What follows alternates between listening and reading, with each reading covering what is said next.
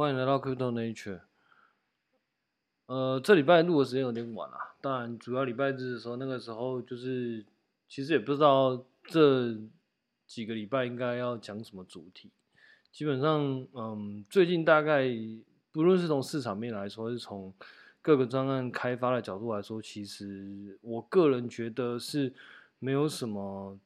呃，比较吸引我的主题啦。基本上近期比较有的活动，可能都是在 ETH 那边，像那个 zk Sync 的部分。然后我记得没错的话，早一段时间好像 ARB 那边有空投。那当然，其实我并没有做这个空投这个部分，所以其实这你就可以看到，其实我也没有去分享这个东西，因为我本身没有特别关注嘛。那所以其实对我来说，这这一段时间好像也没有什么太多。可以拿来分享，或者说我觉得比较有趣的议题跟事件。那当然，在这边还是要提醒一下，就是 FTX 目前债权人应该有，就是他有债权人应该会收到信，然后来自于那个应该是什么 FTX 的一些破产处理小组里面，他会寄给你说，哎，你你在 FTX 的快照的资产大概是有多少？那当然是几家欢乐几家愁啦，有一些人可能拿到还不错的。也不是还不错，应该说有些人可能保存那个时间点可能还不错，就是你刚好保存到那些币，然后在那个时间点的那些币其实是呃目前来说没有贬值太多，或者说可能未来会有继续增值的的空间，那可能就比较幸运一点。那比较没有那么幸运的，可能就是你拿到的呃就是你快照的资产的数目跟你当初预期的数目可能是有不对的。就是可能是有落差了，那这个落差并不一定代表就是他们作业上疏失，就是就是寄给你是错的，有可能是快照的时间点跟你想的是不太一样的，啊，这些都是有可能的。那如果你有收到信的话，你就是检查一下你自己的资产跟你想象的是不是有落差到哪里去。我自己是还好啦，跟我自己想的差不多。那如果你觉得你有误差的话，你可以写信给就是那些破产处理的那些。程序算是程序小组吧，你可以写信给他们。那，嗯，当然会不会有什么答案，或者说会不会有什么转机，我不知道啦。但是就是一个机会这样。OK，那近期大概只有这件事情，可能嗯算是比较大一点的东西啦。当然，其实衍生出很多一些风波啦。那我这边就不细想这些风波，但就是如果你有兴趣的话，可以就是可以去稍微看一下这样。OK，那我们再次回到市场的话题。目前我目呃，以我现在在录的时间，大概比特币大概两万八千多上下在那边跳动。那上礼拜其实有走到两万九千多左右，那要突破三万好像就没有没有过去。那嗯，总总之我目前看到的几个状况是。呃，我觉得看起来大家看空的那个比例好像又越来越多，尤其是在那个几个像矽谷银行，他们目前假设说，呃，破就是影响的范围有被控制住的话，那可能大家对于升息的预期可能都还是会再继续。那很多人其实看蛮空的啦，嗯，我自己的看法是我还是会继续的去。慢慢的买进我自己想要的部位，那当然讲这个并不代表就是鼓励大家要去买进，单纯就只是分享我自己的看法。那呃，我这边这个 podcast 的立场还是一直都还是就是没有鼓励大家买这东西，因为对我而言，我会觉得一般人买这东西，其实呃，他可能暂时不太知道这东西。它的，我我我们先不要讲说这个东西能不能创造价值啊，光是它运行的原理，其实有呃很多人并不一定真的知道状况，所以去买这东西来说的话，其实会相对的更加危险，因为因为你今天你不是很了解这这东西的原理的话，或者说不是很了解这东西技术细节的话，在这个阶段我是是蛮难想象，就是你是因为什么原因看好然后去买。那嗯，一般来说，如果你对于看好没有到非常的，那理由没有到非常的强烈，然后足以说服自己，然后是真的知道自己在干嘛的话，其实都很容易，就是在一个比较大的下跌段就会被吓跑，那到时候你可能就会赔钱。所以其实蛮不建议有呃，就是一般人会去购买这个东西啊，所以单纯就只是分享我自己的看法。那我自己会买进，最主要原因还是因为我自己对于长期区块链的技术跟它的布局，其实还是属于看好的一个部分。我会愿意去，就是呃投这个部分。那我没有办法去掌握说，哎，它的那个呃价格高低周期在哪里？但所以，我就会在这个基期相对比较低的部分，去慢慢的去做一个加码的动作。那当然，其实不是只有现在啦。其实，呃，我从年初大概一月那个时候，如果听 Podcast 的话，那个时候应该就在慢慢的、陆陆续续的去买进一些部位啦。嗯，我自己会觉得，现在虽然说看起来离那个时候就是一月那个时候，大概比特币大概是一万七、一万八的，那现在大概两万多。嗯，现在买好像就还蛮奇怪。可是假设。保持着一个长期去看多一个的那个呃角度去看的话，我是觉得应该是还好，只是说在买的时候，嗯，我我我觉得真的在买的时候就会遇到很多那种实物上会遇到的体验，比如说你真你虽然说已经是分批慢慢的去买进，那你也有些时候买的低，有些时候买的高，那你也大概知道其实自己的那个自己到底在干嘛，可是当它真的涨上去的时候，你就会发现，其实因为因为你手中可能还是会有一些现金嘛，那你可能就觉得干啊，这个钱我要怎么办？我后面买可能就追高了。那嗯，所以你可能就会想说，那我就扣多一点，就是就就是下次就是买快一点，就是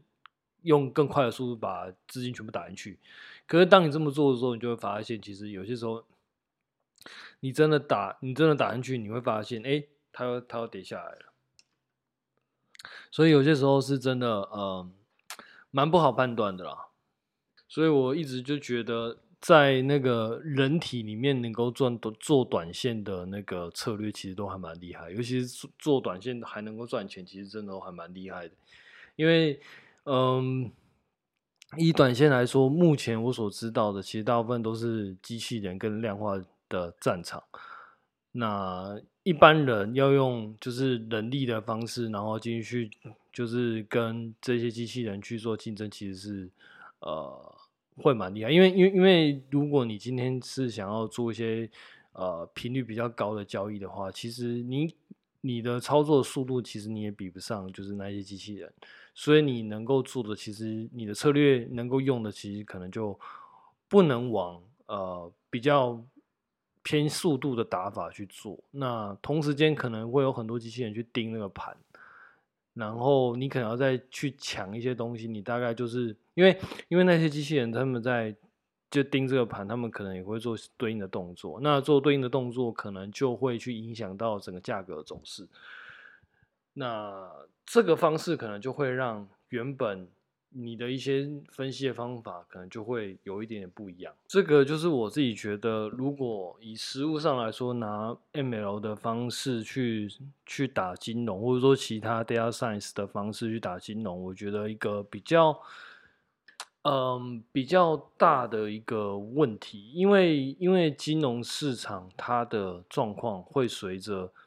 就就就简单来说，就是假设金融市场是一个环境好了，那。你今天越多人去参与这个这个环境的，跟这个环境做一些动作的话，你可能就会改变这个环境它的状况。那你一旦改变那个环境的状况的话，它的那个很多 ML 它之所以能够可以 work，是因为那个策略它 base 上的是以前的的的状况。那因为以前那个状况，所以那个策略在以前状况是能够 work 的。可是你今天当越来越多机器人，然后用越来越多的方法去跟这个环境做互动的时候，那很明显，其他的机器人他们去跟环境做互动，它就会成为一个环境的一部分。那成为一个环境的一部分的话，那就是会很容易让整环境跟你当初的 assumption 可能就不一定会一样。这个是我自己觉得在 ML 实务，就是在金融。交易市场实务上，我觉得会比较，呃，没有可能会没有那么有用的地方啦，因为，嗯，它必须要实时的去根据环境的改变去做一些策略上的微调跟调整。如果没有办法做到这样的话，很容易就是，哎，其实你现在是可以赚钱，可是可能过一段时间，突然间又赔钱这样。既然讲到这个跟这个机器人策略有关的东西的话，其实想分享一下目前来说，呃，对一些号称用 ChatGPT 去做交易的一些看法。首先，我自己会觉得啊，用 ChatGPT 去研发一些策略，我觉得不会是不行的状况，但是。嗯，我觉得就是要看你怎么用。简单来说，就是如果你是你的问法是直接说，哎，有哪一些方法可以赚钱？那，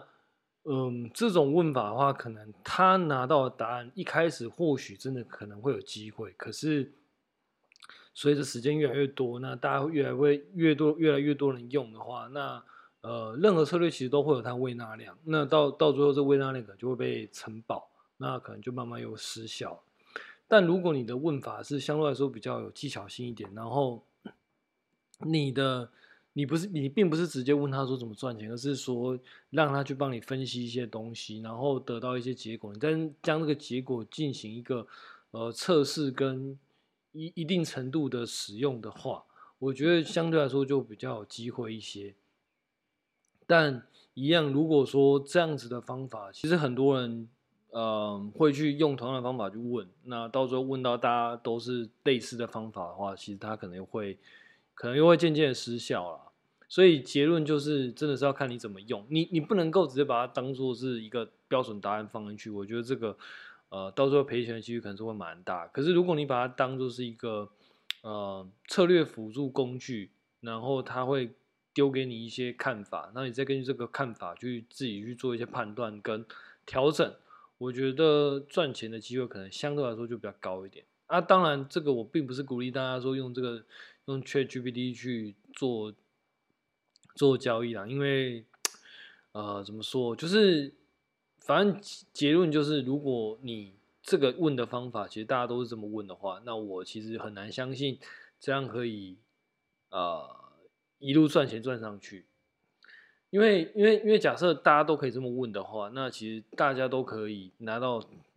类似的答案，那大家都用这个类似的答案去去做交易，那到最后就是大家策略都一样，那就会打到我们刚刚讲的胃纳量这个问题。所以我觉得，我觉得不会是不行啦，只是说你可能就是还是要有自己的判断跟想法去做微调，他给你的这些策略跟看法，我觉得可能会。会比较，就是胜率可能会比较高一点。然后另外一个就是所谓的像那种什么 AI 的那个什么 AI 基金啊，或者说什么用量化量化用 AI 去进行交易什么的，我觉得这这个这个问题跟刚刚那个东西是一样的，就是嗯，我觉得还是有人有办法，但是它会有一些条件，比如说呃，它的营运成本其实会。不不低，就是它有一定营运成本。比如说，你假设你是只要 training model 的话，那光是 GPU 的费用其实就没有那么便宜。然后你不止你不止还要去做 training，你可能还要去做一个资料的清理、资料的仓储，然后资料的 pipeline，然后训练的训练的流程，然后到最后你还要部署到某一个机器里面去，然后那个机器里面可能还会有一些特殊要去调整的地方。所以这样总共加起来，其实它需要的开销其实比想象中来的要多很多啦。那如果你要有办法用这样的方式去做赚钱的话，那你的 你的资金量体可能就要到达一定程度，不然的话，其实应该很难会有办法拿到获利的部分。那我自己觉得，其实要光是达到刚刚那几个部分的话，其实就不容易了。所以一般的所谓的 AI 的 training 的策略，其实我个人都是保持着相对来说比较属于一个负面的那个的看法比较多啦。我还是再次强调，我不是觉得不可能，我只是觉得它的那个就是量体不会到那么多。好，就简单来说啦，十家可能有九家可能都没有那么纯啦。大概可能就最后那一家可能比较有一点机会，因为它的那个成本确实是没有那么低的。然后再加上，假设你今天有一个策略，那这个策略真的能够赚钱的话，假设你今天是那个实做人，你觉得你会会拿出来跟大家 share 吗？因为因为就像我们刚刚讲的，其实任何策略都会有它的胃纳量。那你今天你的你虽然你拿出来分享，那或者是说我们不要讲无价无偿分享了，我们光是有偿分享，就是你可能要就是付一点费用给这个 service 的这个 holder 好了。就算是这个样子，其实你今天把钱打进去，那可能就会慢慢的将这个策略的有效性把它慢慢的把它拉低。那那这个策略可能未来在一定时间里面，可能它它的有效性可能就慢慢的降低。那你觉得一般的状况会会让这件事情发生吗？我个人是觉得可能嗯比较不会啦。你今天假设有办法自己赚钱的话，你自己慢慢赚。假设这个在这个策略有效的状况下，其实你可以慢慢的去滚你自己的你自己的本金。那就算就算赚的钱可能比较慢，但至少这些那个策略不会慢，就是它不会变突然变得失效。可是你今天假设越来越多人在使用这个策略的状况下，可能就会让这个呃策略的那有效性慢慢的去降低。我个人是觉得一般的。呃，会有会有办法实做这样子策略的人，应该是不会去做这样子的事情啊。除非你的策略是，呃，你很有信心，就是呃，你可以一直开发出新的策略。那我觉得可能就是另当别论啦。但是这个，嗯，我我我自己还是觉得这个可能性是偏小啦。比如说像文艺复兴基金，他们其实能够投的绩效最好的那那只基金，其实也都是会有，就是你投。就是它并不会让每一个人都可以买，它其实会有一些身份上的限制。那其实我自己就会觉得，其实道理上可能会是类似的原因。所以假设你今天有在听这个节目的话，如果你有遇到什么 AI 全龄策略的基金的话，其实我会建议可能就是呃多思考一点，因为很有可能其实你面临到的那个并不是真的那么的。所谓的 AI，假设今天它是用其他的策略去跑，那辅以 AI 的，就是辅以一些 machine learning 的方式去做，就是策略选择的话，我可能觉得还好一点。但最怕的就是遇到那种诈骗，那从头到尾都根本根本跟那个根本连跟 machine 一点关系都没有，从头到尾都是一个人在操盘，然后他跟你说那是 AI 的那个基金，那就真的会比较。会会会比较麻烦一点啦，因为你投的跟他宣称的根本一点都八竿子打不着的东西，这样。OK，反正就是给大家当做参考啦。那其实就像我刚刚一开始讲的，其实最近我自己大概都没有看到什么令人比较兴奋的新闻啦。那这个对我来说其实有好有坏的啊。